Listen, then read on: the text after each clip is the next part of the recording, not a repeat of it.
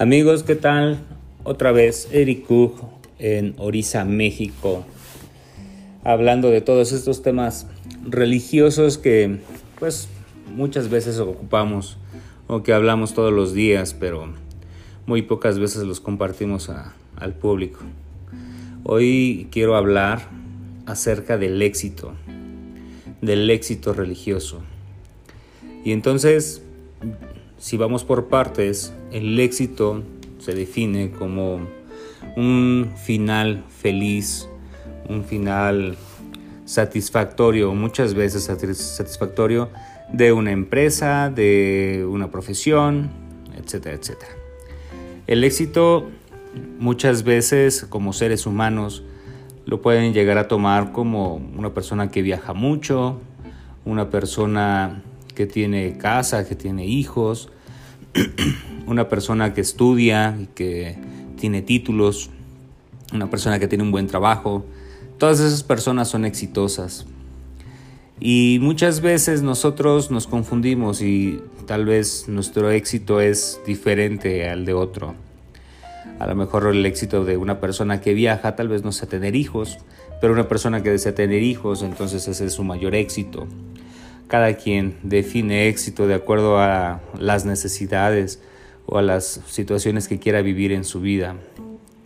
Y esto también se ve reflejado en la parte de Orisa, en la parte de Ifá, porque hay un malentendido en esta situación en donde creemos que una persona que tiene muchos ahijados, que hace muchos santos, que eh, hace muchos ifás, que entrega muchas manos de rula, que eh, hace muchos rayamientos, es una persona exitosa, es un religioso exitoso.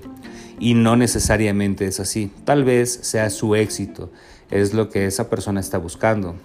O también una persona que recibe orisas y orisas y orisas y orisas y tienen ahí una pila de orisas y ellos sienten que son exitosos por, por tener tantos orisas en su casa, tantas ceremonias que pasaron.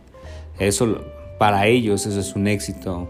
Pero también hay gente que se dedica a trabajar, a tener una vida laboral común, como trabajar en una empresa, en un banco, y tienen a sus orisas para ellos. Entonces, esos orisas les dan a ellos salud, les dan un bienestar en su trabajo, en su familia, y entonces también esos religiosos son exitosos, no necesitan saber una yuba, no necesitan eh, tal vez cómo se entrega una orisa. El éxito de ellos es diferente. Y también hay algunos que, se dedican a estudiar, que se dedican a aprender nuevas cosas o se dedican a, a perfeccionar las cosas que ya saben y bueno, también ese es otro éxito.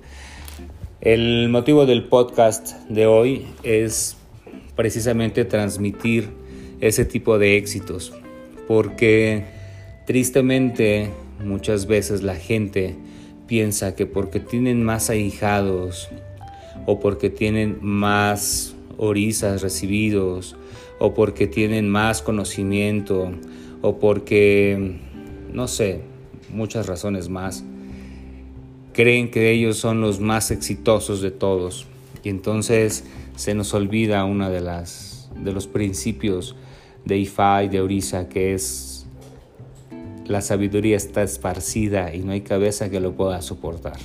Cada quien tiene un camino diferente y lo mejor es aceptar ese camino que nosotros tenemos y entonces eh, dedicarnos a lo que nosotros estamos haciendo.